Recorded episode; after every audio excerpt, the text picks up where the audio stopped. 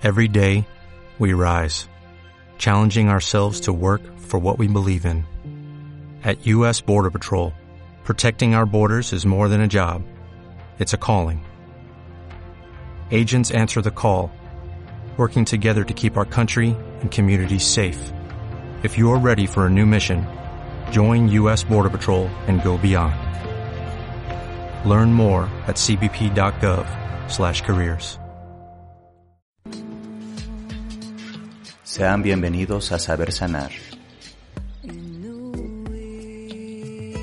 un espacio de curación, transformación y desarrollo personal.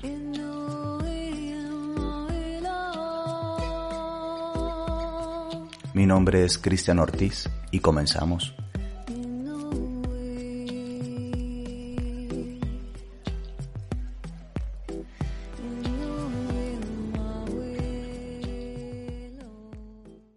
Gracias por darte el tiempo. Gracias por estar acá. Hoy vamos a hablar un poquito de la sanación del trauma colectivo. Las personas hemos estado expuestas mayoritariamente al gran colapso por COVID-19 en prácticamente todo el planeta Tierra. Países, naciones enteras han tenido que paralizar en gran parte sus actividades y sus formas de vida convencionales.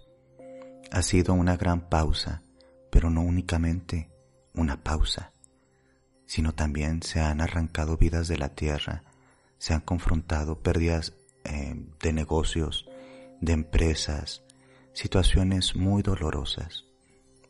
Sumando esto, las situaciones que ya veníamos arrastrando, ya sea a nivel personal, colectivo, familiar, cultural, social, las circunstancias de nuestra tierra han cambiado, las circunstancias de nuestro tiempo han colapsado y ahora estamos tratando de recuperarnos. Cuando algo así sucede, las personas nos vemos inmersas en un montón de emociones que nos ahogan. No sabemos muy bien cómo reaccionar, qué es verdad, qué es mentira, y la gran incertidumbre se presenta. En el mejor de los casos es una situación de colapso psíquico, nervioso, emocional. En el peor de los casos, es incluso la confrontación con la enfermedad, la pérdida de destrezas y habilidades físicas, o incluso la muerte de personas que amamos o están cerca de nosotros. En mi trabajo como psicoterapeuta he acompañado mm, desde mis herramientas y desde lo que puedo a personas que han estado, al igual que yo, transitando la pandemia de muchas formas y prácticamente todos los síntomas previos se han agudizado. Los conflictos muchas veces se han vuelto un poco más álgidos y las circunstancias han sido más confrontantes. Algunas personas han tenido que modificar toda su forma de trabajar, algunas otras personas han tenido que incluso dejar de trabajar. Incluso han tenido que cerrar sus negocios, sus empresas, o por disposiciones de los estados no han podido moverse cuando la movilidad es una de sus principales formas de trabajo. Algunos otros han tenido que despedirse sin ver los cuerpos de sus amados o de sus amadas, y esto ha sido espantoso. Sin embargo, la tierra siempre se renueva y también el espíritu de los humanos. Y en ese momento justo estamos, aprendiendo a florecer en un prado inhóspito, aprendiendo a prosperar bajo las circunstancias a veces crueles y a veces muy duras. Esto que estamos experimentando es el trauma colectivo, claro, desde un espacio a veces familiar e individual. Pero el trauma colectivo lo podemos entender como el estado que queda después de un acontecimiento profundamente doloroso, es decir, el agente traumático principal, en este caso el agente invisible de eh, viral, que si bien no es una circunstancia que podemos ver directamente, si vemos sus estragos en prácticamente todos los niveles. Si no hacemos consciente que estamos transitando esto, va a ser muy difícil que podamos recuperar, entre comillas, una normalidad. Y lo primero que tendríamos que aceptar es que todos y todas estamos siendo afectadas, afectados, de alguna manera o de muchas, por este gran colapso planetario. Por más fuerte que seas, por más bien adaptado, por adaptable que seas, te está afectando, me está afectando y tenemos que confrontarlo. El primer paso de la curación es asumir nuestros grados de afectación. Si no tenemos esta capacidad de aceptar que duele, pues no vamos a hacer nada por empezar el proceso de curación. Para empezar la sanación del trauma colectivo, es importante tener una disposición plena y abierta, eh, que sea compasiva hacia nosotros mismos y las circunstancias que también los otros están experimentando. De nada nos va a servir hacernos juicios de valor o juicios hostiles acerca de que deberíamos estar de tal o cual forma o la gente debería hacer esto o lo otro, porque todo esto tiene que ver con la resistencia juiciosa. Y la resistencia juiciosa muy pocas veces sirve para algo. No podemos controlar muchas circunstancias y eso también es parte del proceso de recuperación y sanación. Podemos hasta cierto punto hacer procesos preventivos y restaurativos, reforzantes de nuestra salud y de nuestros entornos, pero no podemos controlar todo lo que está a nuestro alrededor. Cuando lo colectivo es amenazado por estas situaciones, en este caso le llamaría invisibles, sabemos que no lo son porque vemos sus, sus eh, daños, mm, tendríamos que confrontar que esto es parecido a lo que pasa a una nación, en este caso a todo un planeta, después de una gran guerra. Después de una gran guerra, las personas, aunque pudieron sobrevivir y están a veces menguados, a veces debilitados, eh, no pueden negar toda la historia que colectivamente les, les ha afectado. Esto lo vemos en pueblos desplazados por la guerra y lo vemos también en sobrevivientes que estuvieron en combates.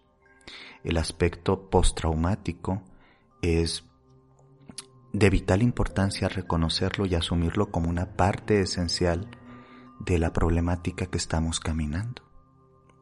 Y todos estamos en este barco no hay quien se pueda bajar, al menos que viviese en una esfera totalmente desconectado del mundo. Sobre todo en las ciudades grandes, la forma de moverse, la forma de eh, conectarse, la forma de socializar, la forma de trabajar ha sido profundamente transformada. Y estamos, sí, habitando una guerra. Una guerra contra un enemigo invisible que nadie se esperaba. ¿Qué hacemos cuando confrontamos esto? ¿Cómo lo veo a nivel personal? Eh, nos hemos recluido en adicciones, nos hemos recluido en compensaciones, nos hemos recluido en mecanismos neuróticos de defensa. No importa, no es el momento de juicio, es el momento de observación lúcida. Desde esta observación lúcida comenzamos, no más no juicios, una mirada lúcida y compasiva a lo que estamos caminando. La mayoría de las personas vamos a transitar también la confrontación con nuestros síntomas previos.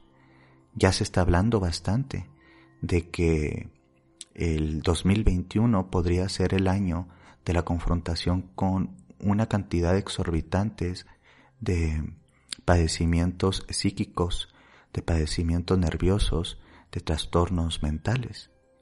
Y claro que es así. Ya de por sí las personas estamos muy neurotizadas con el sistema eh, capitalista tan feroz y tan destructivo en el que habitamos, altamente competitivo, depredante, invalidante y en muchos sentidos, eh, pues eh, que nos enemista o nos hace sentirnos enojados con los otros y con nosotros mismos, ya sea desde evaluaciones corporales hasta incluso materiales acerca de lo que deberías o no deberías tener a cierta edad, en cierta condición.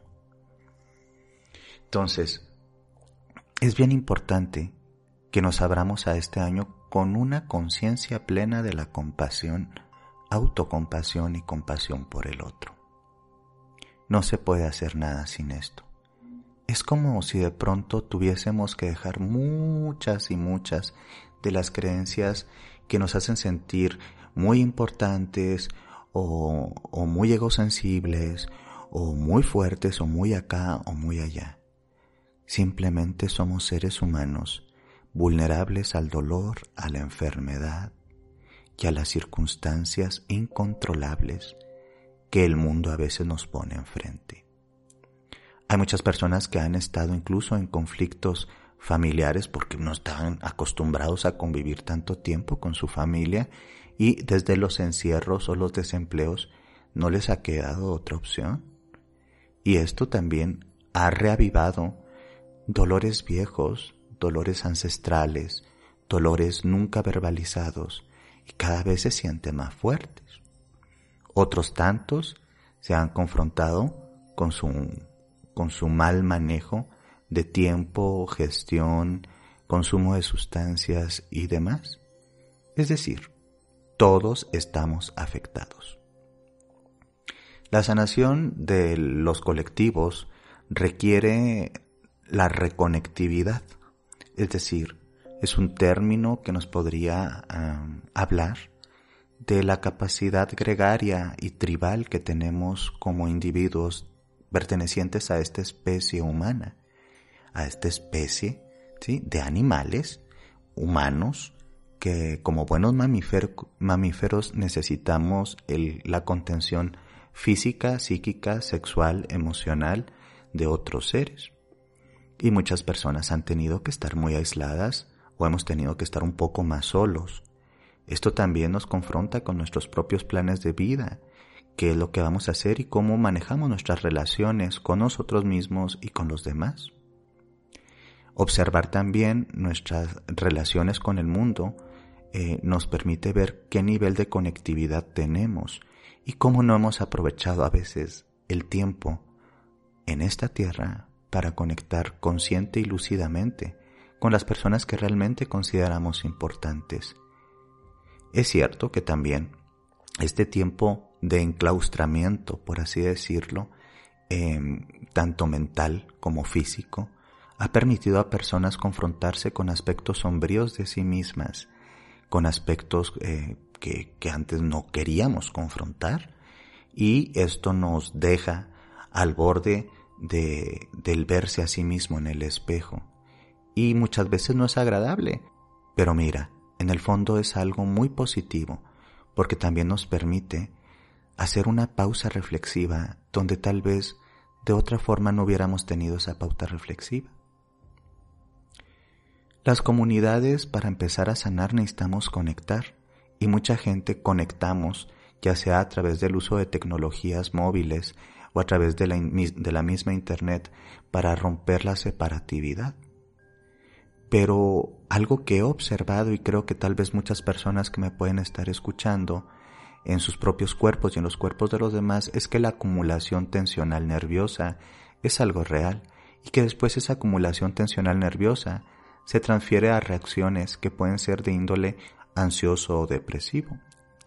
De hecho, una de las características primordiales del post-trauma son las reacciones ansioso-depresivas, dependiendo, claro está, de la individualidad de cada persona y de las circunstancias que hemos caminado.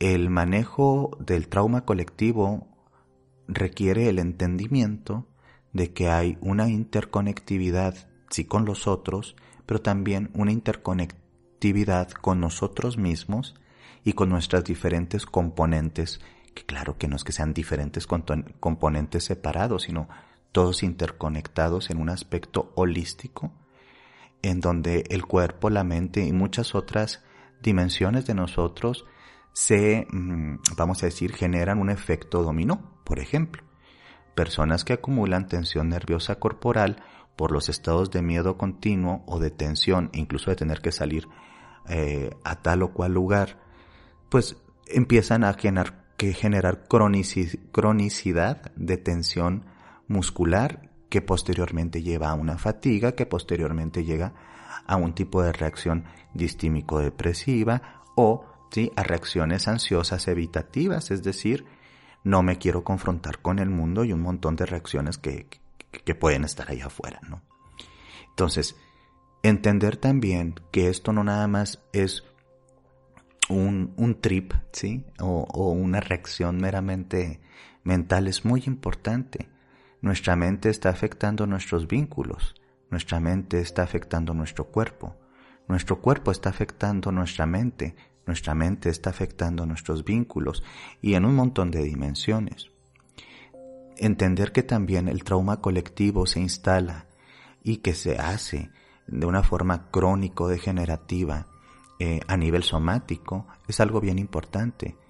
Por eso es importante y aunque parece una repetición, que, que no veamos las reacciones psicocorporales como algo menor, que seamos observantes, porque una forma de prevenir que el trauma se vaya haciendo crónico es poder reajustar las reacciones psicocorporales. Te lo digo de una forma como un poquito más simplona es ser observantes de nuestro cuerpo, sus reacciones, aprender a detectarlas y por lo tanto también hacer las restauraciones necesarias. Por ejemplo, yo, cuando tiendo a ponerme muy tenso, muy nervioso, muy ansioso, tengo en mi cuerpo, por así decirlo, un mapeo que me permite ver que a veces ni, ni me doy cuenta hasta que siento el cuerpo. Y que siento en el cuerpo, bueno, como si trajera una gran carga en el cerebelo y en los hombros. Habrá gente que lo siente en su espalda baja. Habrá gente que lo siente en su forma eh, de cambios en su digestión. Habrá gente que lo siente con jaquecas. Es decir, aprender a leer nuestro cuerpo y sus diferentes reacciones em, y cómo esas reacciones están asociadas a una bioquímica del dolor es algo muy importante. Por eso muchas técnicas como el mindfulness, la atención plena, eh, como la meditación en sí misma, o como muchos eh, métodos psicocorporales, son tan importantes en el trabajo de la prevención mm, para que no se agudicen procesos patológicos. Entonces, algo que puedes hacer es empezar a ser observante y entender los códigos de dolor de tu cuerpo. ¿Para qué? Para que puedas hacer un freno para que puedas cambiar el flujo de tensión y para que puedas elegir cuándo eh, empezar a trabajar y a restaurar el equilibrio perdido. Para esto es bien importante eh, y en la página sabersanar.com.mx vas a encontrar una serie de ejercicios interconectivos, conectivos y relajantes que van a estar acompañando eh, a este audio y puedes utilizarlos para hacer conciencia tanto de tus vínculos como de tus reacciones psicocorporales. Al hacer conciencia de esto es mucho más fácil prevenir que el trauma personal, que viene claro está muchas veces, o esté inmerso en el trauma colectivo, siga avanzando destructivamente en nuestro sistema. Porque un cuerpo triste y colapsado, porque en un cuerpo que habita el dolor, se va a generar vínculos también de la misma naturaleza y a través de esos vínculos eh, lecturas de la realidad que me provocan aún más sufrimiento, porque el sufrimiento es cíclico y se retroalimenta. La forma también de prevenir eh, los grandes efectos destructivos del trauma colectivo es hacernos conscientes de nuestro cuerpo y nuestra mente en el mundo y cómo estamos narrándonos la realidad, porque a veces la realidad también es narrada de formas profundamente destructivas y estamos entrando en los pensamientos fatalistas, en los pensamientos súper destructivos y en los pensamientos altamente disfuncionales. También si yo, así como si tú observaras un río en el que va fluyendo las aguas, observas que anda flotando un montón de basura y por aquella esquina anda flotando este incluso un cadáver que se está gusanando, fíjate qué fea la imagen. Pues a veces así son nuestros pensamientos y tenemos que hacer una purificación de los mismos, eligiendo en dónde ponemos la atención y cómo procesamos el dolor. No se trata de pienso en bonito, pienso en bonito y finjo que no siento. No, no, no se trata de eso. Se trata de tener la autoobservación consciente y decir, sí, en este momento está fluyendo este pensamiento en mi cabeza, lo cotejo con la realidad y en esa cotejación confronto que en muchos sentidos es irracional y que le estoy sumando sufrimiento al dolor y al dolor sufrimiento. Entonces uno lo coteja, lo elige, lo hace consciente y sigue observando el fluir del río. Esa atención consciente por la mente rumiante fatalista nos permite ir depurando y eligiendo también a voluntad, palabra clave, en dónde poner y a quién entregar mi energía.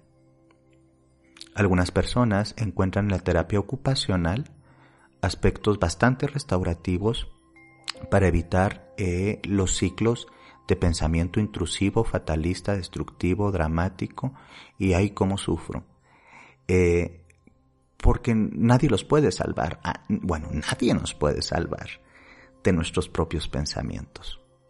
No, no, no, no, ni siquiera un terapeuta ni un fármaco nos ayudan, pero nosotros tenemos que educar a nuestra mente a focalizarse, a hacer foco en procesos mucho más restaurativos, generativos, creativos.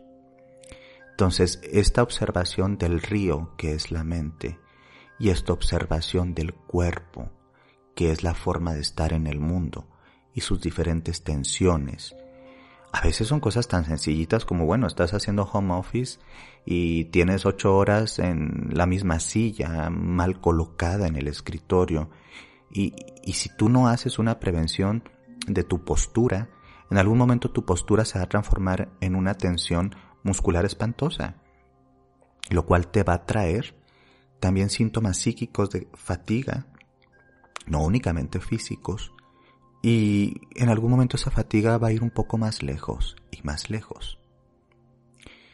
Comer, respirar, posicionar el cuerpo, observar la mente, ser consciente del fluir que es mi propio, eh, mi propia vida, cómo me hablo a mí mismo, cómo le hablo a los demás, qué narrativa sostengo del mundo. Todos esos son pequeños ejercicios a reflexionar y muchas veces a accionar, pero no son la única forma de comenzar.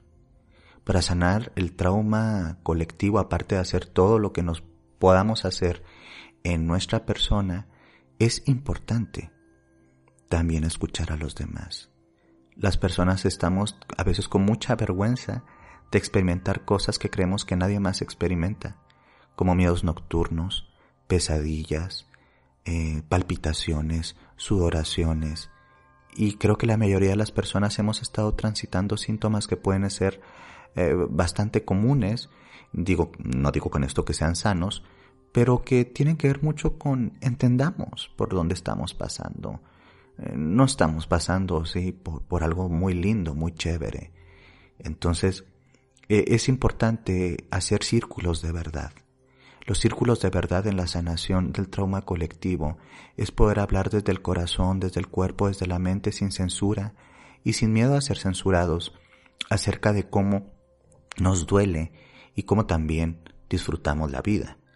Eh, porque muchas veces en estos círculos de verdad y en estos círculos de medicina que pueden ser llevados en un proceso psicoterapéutico o incluso hasta en un grupo de amigos o familiares, las personas se sienten con la capacidad de decir, esto me duele, esto me da miedo, tengo pesadillas, estoy muy cansada.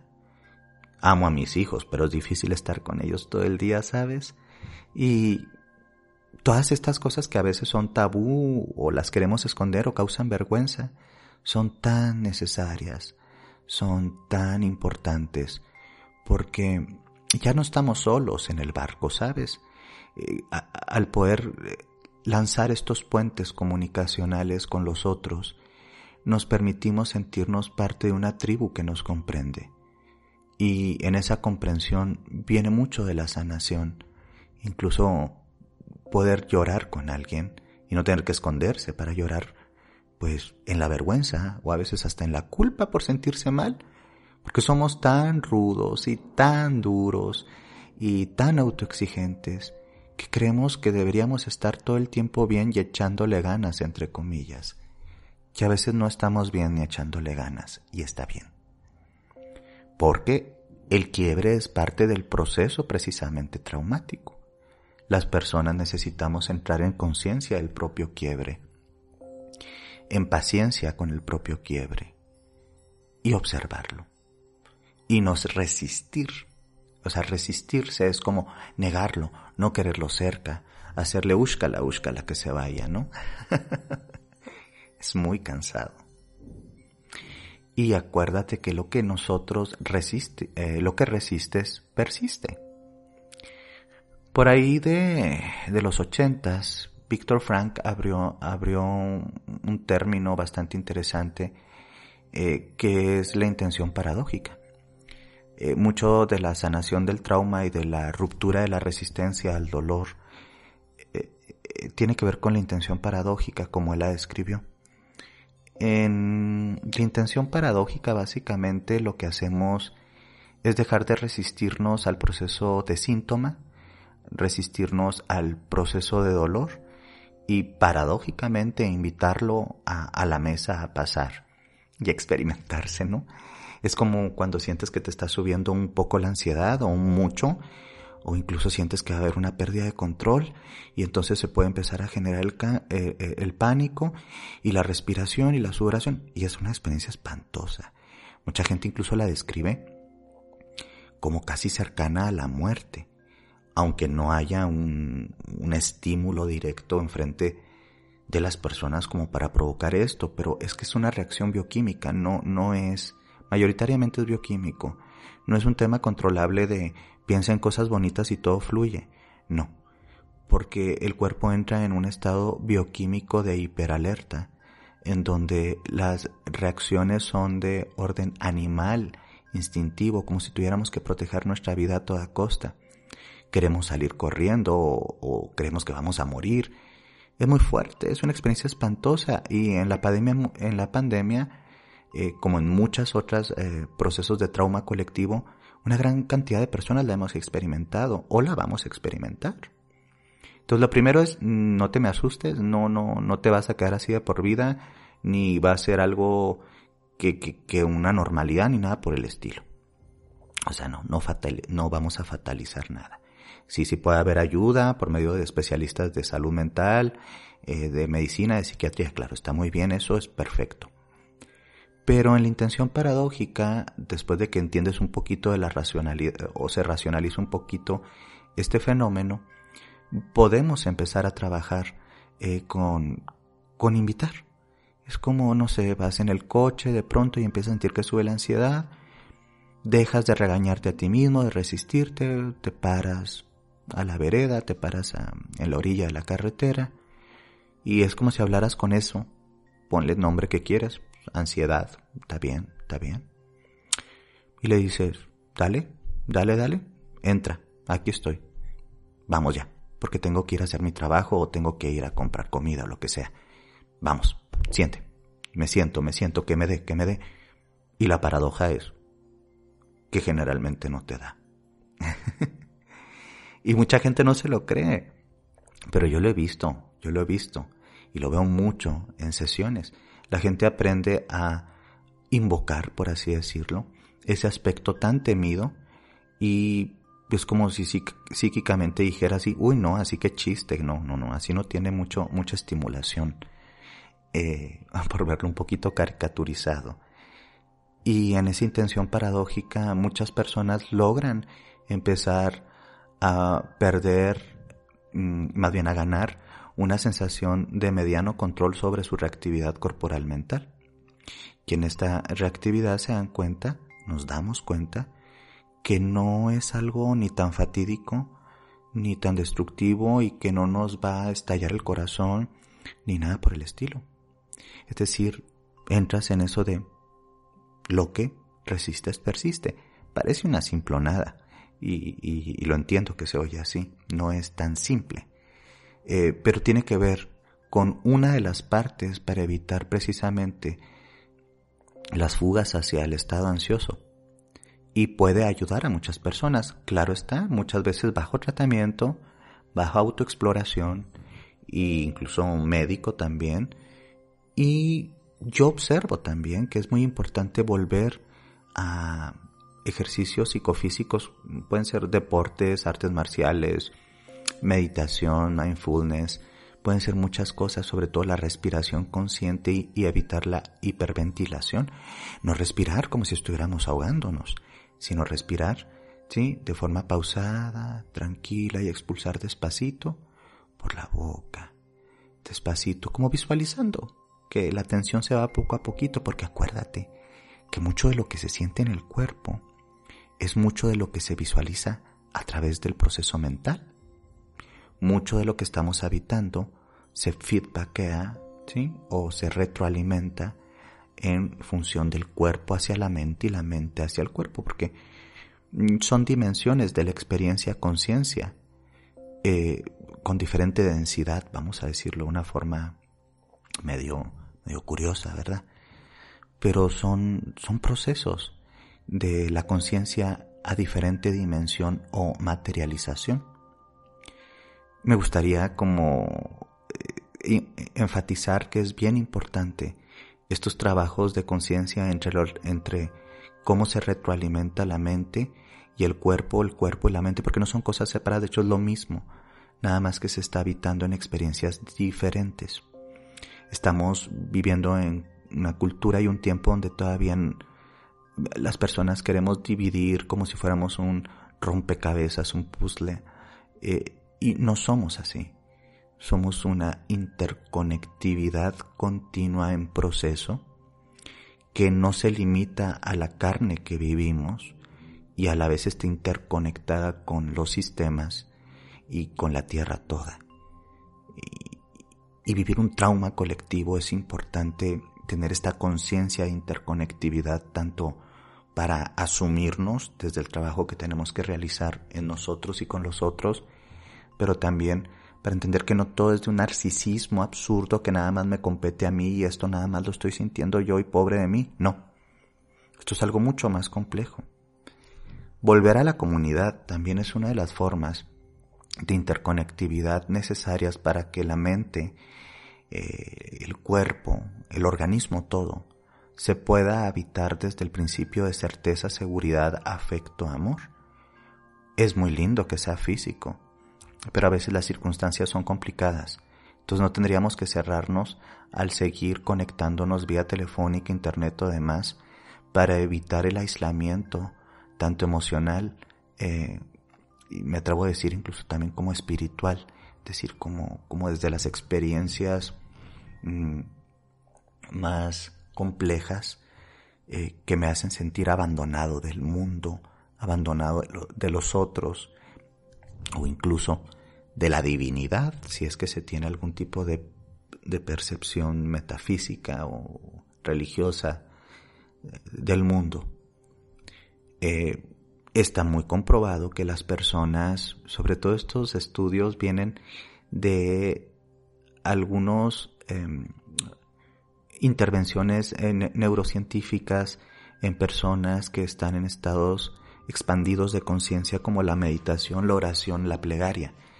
Las personas que suelen estar en estados expandidos de conciencia a través de alguna técnica devocional, ya sea teísta o sea agnóstica, eh, con o sin religión, tienen en general reacciones mucho más positivas. Eh, porque hay un principio de certeza que en muchas tradiciones han sido llamada fe, que es la confianza plena en que existen procesos mucho más grandes que nosotros que nos cobijan o que nos cuidan.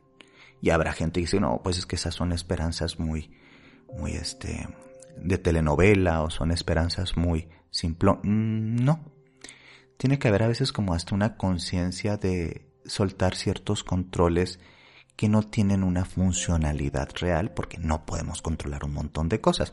Y si tú te crees que te puedes controlar absolutamente todo lo que pasa en tu vida, y a eso le hemos llamado libre pensamiento, libre acción y un montón de cosas, pues, pues andamos muy perdidos porque hay que trabajar mucho el ego, porque hay muchas cosas que no podemos, no podemos, y está bien, porque nada más somos humanos, eh, no podemos, y está bien. Entonces se pone en manos de algo mayor.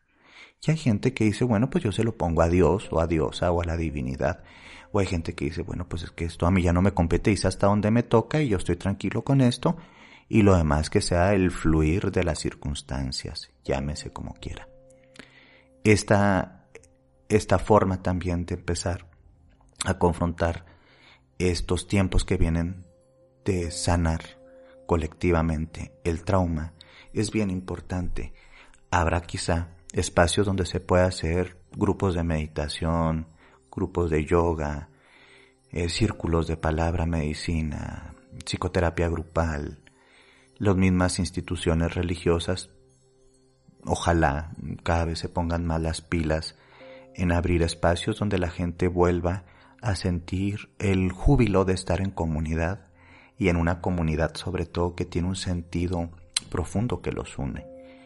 Eh, porque como vuelvo a muchos de los temas del inicio, eh, somos animales sociales, somos animales de acción política y nos es importante ¿sí? Eh, el logos colectivo para estar bien.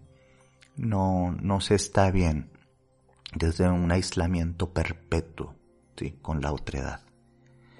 Porque las personas tenemos una necesidad intrínseca de conectar con la experiencia del humano en mí y en lo otro. Otro punto importante, y reitero, esto es un bosquejito porque hay, hay, hay para cortar para muchos, muchos materiales.